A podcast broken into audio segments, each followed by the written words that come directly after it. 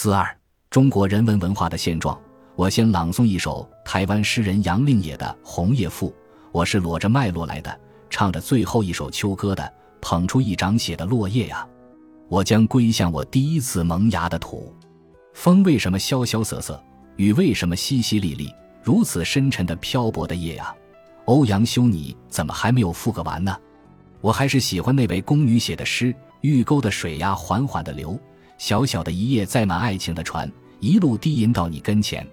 现在是一个多元化的时代，对文学的理解也以多元为好。一个人过分强调自己所理解的文学理念的话，有时可能会显得迂腐，有时会显得过于理想主义，甚至有时会显得偏激。而且最主要的是，我并不能判断我的文学理念，或者说我对文学现象的认识是否接近正确。人不是越老越自信，而是越老越不自信了。这让我想起数学家华罗庚举的一个例子。他说：“人对社会、对事物的认识，好比伸手到袋中，当摸出一只红色玻璃球的时候，你判断这只袋子里装有红色玻璃球，这是对的。然后你第二次、第三次连续摸出的都是红色玻璃球，你会下意识地产生一个结论：这袋子里装满了红色玻璃球。但是，也许正在你产生这个意识的时候，你第四次再摸。”摸出一只白色玻璃球，那时你就会纠正自己啊，袋子里其实还有白色的玻璃球。当你第五次摸时，你可能摸出的是木球，这袋子里究竟装着什么？你已经不敢轻易下结论了。我们到大学里来主要是学知识的，其实“知识”这两个字是可以，而且应当分开来理解的，它包含着对事物和以往知识的知性和实性。知性是什么意思呢？只不过是知道了而已，甚至还是只知其一，不知其二。同学们从小学到中学到高中所必须练的，其实不过是知性的能力。知性的能力体现为老师把一些得出结论的知识抄在黑板上，告诉你那是应该记住的；学生把它抄在笔记本上，对自己说那是必然要考的。但是理科和文科有区别，对理科来说，知道本身就是意义。比如说学医的，他知道人体是由多少骨骼、多少肌肉、多少神经束构成的，在临床上知道肯定比不知道有用的多。但是文科之所以复杂，是因为它不能仅仅停止在知道而已，尤其在今天这样一个资讯发达的时代。比如说我在讲电影、中外电影欣赏评论课时，就要捎带讲到中外电影史，但是在电影学院里。电影史本身已经构成一个专业，而且一部电影史可能要讲一学年。电影史就在网上，你按三个键，一部电影史就显现出来了。还需要老师拿着电影史画出重点，再抄在黑板上吗？因此，我讲了两章以后就和上书了。我每星期只有两堂课，对同学来说，这两堂课是宝贵的。我恐怕更要强调实性。我们知道了一些怎样认识它。又怎样通过我们的笔把我们的认识记录下来？而且这个记录的过程是别人在阅读的时候传达了这种知识，并且产生阅读的快感。本学期开学以来，同学们都想让我讲创作，但是我用了三个星期六堂课的时间讲人文二字，大家非常惊讶，都举手说：“人文我懂啊，典型的一句话就够了，以人为本。”你能说他不知道吗？如果我问你们？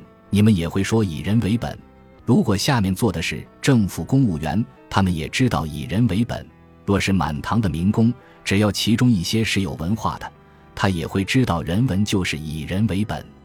那么我们大学学子是不是真的比他们知道的更多一点呢？除了以人为本，还能告诉别人什么呢？如果我们看一下历史，三万五千年以前，人类还处在蒙昧时期。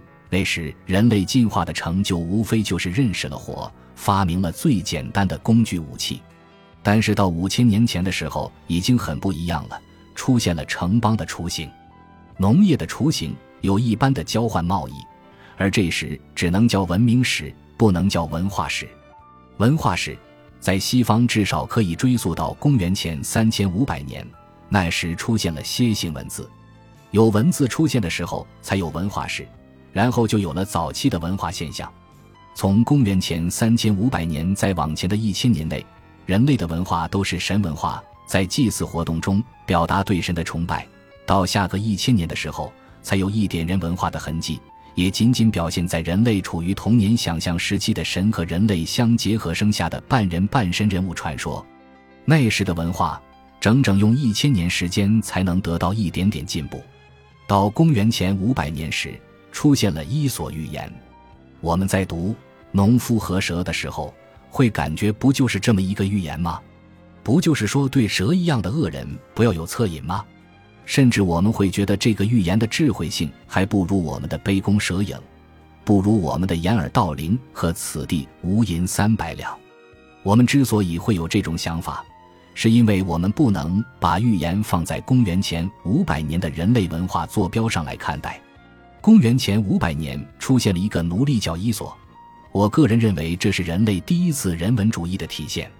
想一想，公元前五百年的时候，有一个奴隶通过自己的思想力争取到了自己的自由，这是人类史上第一个通过思想力争取到自由的记录。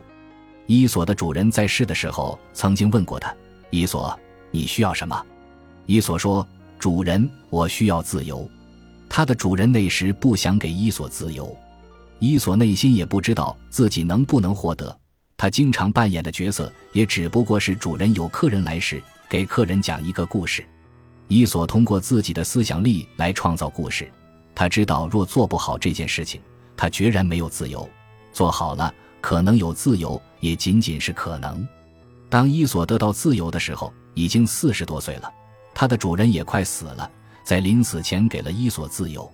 当我们这样来看伊索。伊索寓言的时候，我们会对这件事，会对历史新生出一种温情和感动。这就是后来为什么人文主义要把自由放在第一位的原因。在伊索之后才出现的苏格拉底、柏拉图、亚里士多德、师生三位都强调过阅读伊索的重要性。我个人把它确立为人类文明史中相当重要的人文主义事件。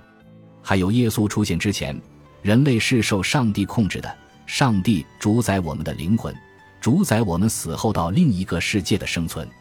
但是到耶稣时就不一样了。从前人类对神文化的崇拜，这种崇拜最主要体现在宗教文化中。到耶稣这里成为人文化，这是一种很大的进步。即使耶稣这人是虚构出来的，也表明人类在思想中有一种要摆脱上帝与自己关系的本能。耶稣是人之子。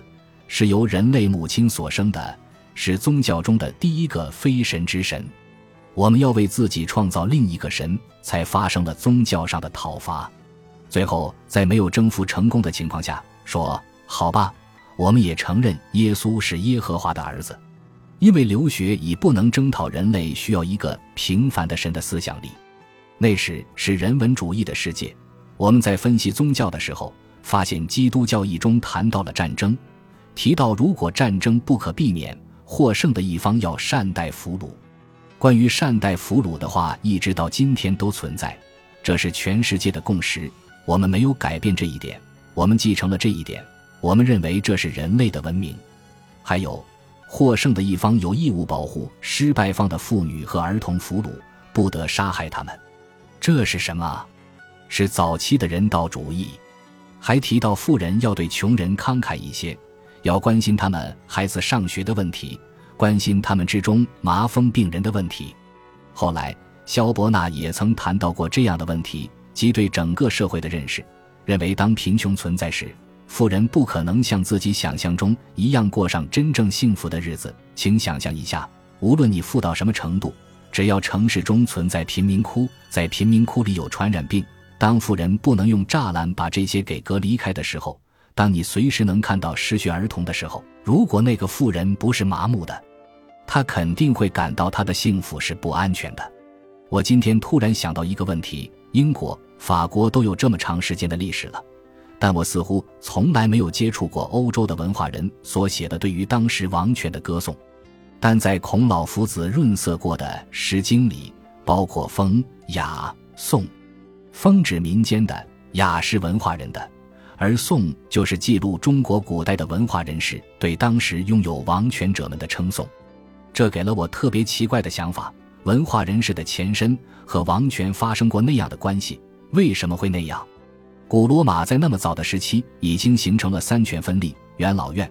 元老院的形式还是圆形桌子，每个人都可以就关系到国家命运的事物来阐述自己的观点，并展开讨论。在那样的时候，也没有出现对乌大维称颂的诗句，《诗经》却存在着，因为我们那个时候的封建社会没有文明到这种程度，被王权利用的宗教就会变质，变质后就会成为统治人们精神生活的方式。因此，在十四世纪时出现了贞节所、铁乳罩。当宗教走到这一步，从最初的人文愿望走到了反人性，在这种情况下出现的《十日谈》就挑战了这一点，因此我们才能知道它的意义。再往后出现了莎士比亚、达芬奇，情况又不一样了。我们会困惑，今天讲西方古典文学的人都会知道，莎士比亚的戏剧中充满了人文主义的气息。按照我们现在的看法。莎士比亚的戏剧都是帝王和贵族，如果有普通人的话，只不过是仆人，而仆人在戏剧中又常常是可笑的配角。我们怎么说充满人文主义呢？要知道，在莎士比亚之前，戏剧中演的是神或是神之儿女的故事，而到这里，毕竟人站在了舞台上，正因为这一点，它是人文的，就这么简单，针对神文化。因此，我们看到一个现象。在舞台上真正占据主角的必然是人上人，而最普通的人要进入文艺，需经过很漫长的争取，不经过这个争取，只能是配角。在同时代的一幅油画《罗马盛典》中，中间是苏格拉底，旁边是亚里士多德、阿基米德等，把所有罗马时期人类文化的精英都放在一个大的盛典里，而且是用最古典主义的画风把它画出来。在此之前，人类画的都是神。神能那样的自信，那样地顶天立地，而现在人把自己的同类绘画在盛典中，这很重要，然后才能发展到十六、十七世纪的复兴和启蒙。我们今天看雨果作品的时候，看《巴黎圣母院》，感觉也不过是一部古典爱情小说而已。但有这样一个场面：卡西莫多被执行鞭笞的时候，巴黎的广场上围满了市民。以致警察要用他们的刀背和马臀去冲撞开人们，而雨果写到这一场面的时候是怀着嫌恶的。他很奇怪，为什么一个我们的同类在受鞭笞的时候，有那么多同类围观，从中得到娱乐？这在动物界是没有的，在动物界不会发生这样的情景。一种动物在受虐待的时候，其他动物会感到欢快。动物不是这样的，但人类居然是这样的。人文主义就是嘲弄这一点。新中国成立以后的十几年间，由外国翻译过来的文学作品不像现在这样多，是有限的一些。一个爱读书的人，无论借或怎么样，总是会把这些书都读遍的。屠格涅夫的《木木》和托尔斯泰的《午夜舞会》给我以非常深的印象。《木木》讲的是屠格涅夫出身于贵族家庭，他的祖母是女地主。有一次，他跟着祖母到庄园，看到一个高大的、又聋又哑又丑的看门人。看门人已经成为仆人中地位最低的一个，没有人跟他交往。他有一只小狗叫木木。当女地主出现的时候，小狗由于第一次看到他，冲着女地主吠了两声，并且咬破了他的裙边。屠格涅夫的祖母命令把小狗处死。可想而知，那个人没有亲情，没有感情，没有友情。只有与那只小狗的感情，但他并没有觉悟到，也不可能觉悟到我要反抗，我要争取党。他最后只能是含着眼泪，在小狗的颈上拴了一块石头，并抚摸着小狗，然后把小狗抱到河里，看着小狗沉下去。还有托尔斯泰的《午夜舞会》，讲的是托尔斯泰那时是名军官，在要塞做中尉，他爱上了要塞司令美丽的女儿，两人已经谈婚论嫁。午夜要塞举行舞会。他和小姐在要塞的花园里散步，突然听到令人恐怖的喊叫声。原来在花园另一端，司令官在监督对一个士兵施行鞭笞。托尔斯泰对小姐说：“你能对你的父亲说停止吗？惩罚有时体现一下就够了。”但是小姐不以为然地说：“不，我为什么要那样做？我的父亲在工作，他在履行他的责任。”年轻的托尔斯泰请求了三次。小姐说：“如果你将来成为我的丈夫，对于这一切你应该习惯，你应该习惯听到这样的喊叫声，就跟没有听到一样。”周围的人们不都是这样吗？确实，周围的人们就像没有听到一样，依旧在散步。男士挽着女士的手臂，是那样的彬彬有礼。托尔斯泰吻了小姐的手，说：“那我只有告辞了，祝你晚安。”背过身走的时候，他说：“上帝呀，怎么会做这样一个女人的丈夫？不管她有多么漂亮，这影响了我的爱情观。我想以后无论我遇到多么漂亮的女人，如果她的心地像那位要塞司令官的女儿，或者她像包法利夫人那样虚荣，她都蛊惑不了我。”那就是文学对我们的影响。我从北京大串联回来的时候，走廊里挂满了大字报。我看到我的语文老师庞莹从厕所出来，被踢了鬼头，脸已经浮肿，一手拿着水勺，一手拿着小桶。我不是他最喜欢的学生，但我那时的反应就是退后几步，深深的鞠个躬，说：“庞颖老师，你好。”他愣了一下。我听到小桶掉在地上。他退到厕所里面哭了。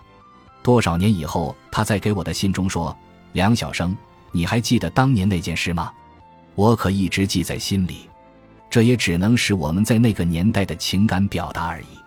那时我中学的教导主任宋慧颖大冬天在操场里扫雪，没有戴手套，并且也被剃了鬼头。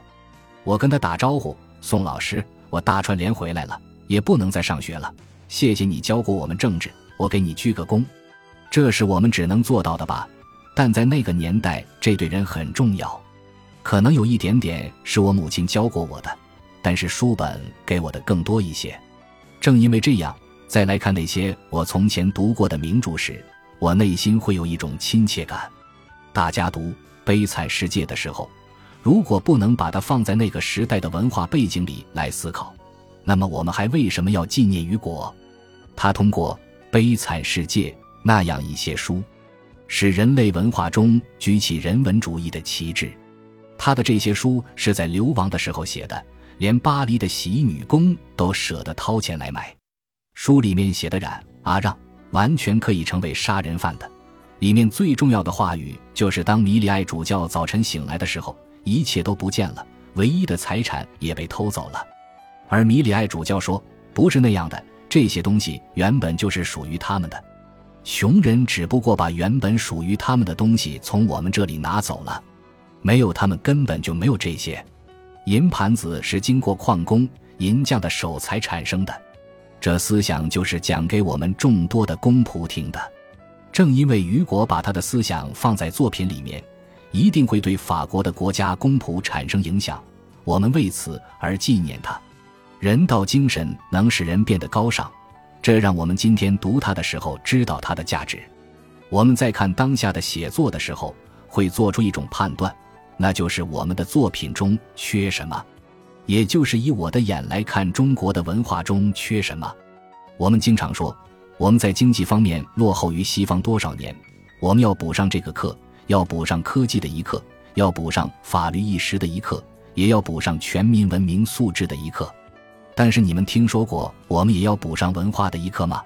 好像就文化不需要补课，这是多么奇怪！难道我们的文化真的不需要补课吗？五四时期我们进行人文主义启蒙的时候，西方的人文主义已经完成了它的任务。也就是说，我们的国家进行初期人文启蒙的时候，西方的文化正处于现代主义思潮的时期。他们现在可以为文学而文学，为艺术而艺术。为形式而形式，甚至可以说，他们可以玩一下文学，玩一下文艺，因为文学已经达到了它的最高值。我们不会理解现代主义，因为我们从来没有完成过。尽管五千年中，我们的古人也说过很多话，其中比较有名的“如民为贵，君为轻，社稷次之”，这是人文到了一种很高的境界，可它没有在现实中被实践过。当我们国家陷入深重灾难的时候，西方已经在思考后人文了。关于和平主义，关于进一步民主，关于环保主义，关于社会福利保障。我和两位老作家去法国访问，当时下着雨，一辆法国车挡在我们的前面，我们怎么也超不过去。后来前面那辆车停下了，把车开到路边。他说：“一路上他们的车一直在我们前面，这不公平。车上有他的两个女儿，他不能让他们觉得这是理所当然的。”我突然觉得，修养在普通人的意识里能培养到什么程度？前几年，我认识了一个德国博士生古斯廷，中文名字非常美。外国人能把汉语学成这样的程度是相当不易的。那天，一位中国同学请他吃饭，当时在一个小餐馆里，那位同学说这个地方不安全，打算换个地方。走到半路，古斯廷对他说：“要是面好了，而我们却走了。”这是很不礼貌的，我得赶紧回去把钱交了。从中我们可以看出人文到底在哪里。人文在高层面关乎国家的公平正义，在最朴素的层面，我个人觉得人文不体现在学者的论文里，也不要把人文说的那么高级，不要让我没感觉到你不说我还听得清楚，你一说我反而听不明白了。其实人文就在我们的寻常生活中，就在我们人和人的关系中。就在我们人性的质地中，就在我们心灵的细胞中，这些都是文化教养的结果，这也是我们学文化的原动力，而且是我们传播文化的一种使命。我最后献给大家一首诗：我是不会变心的大理石，雕成塑像，铜铸成钟；而我是用真诚锻造的假使，我破了碎了那一片片，也还是忠诚。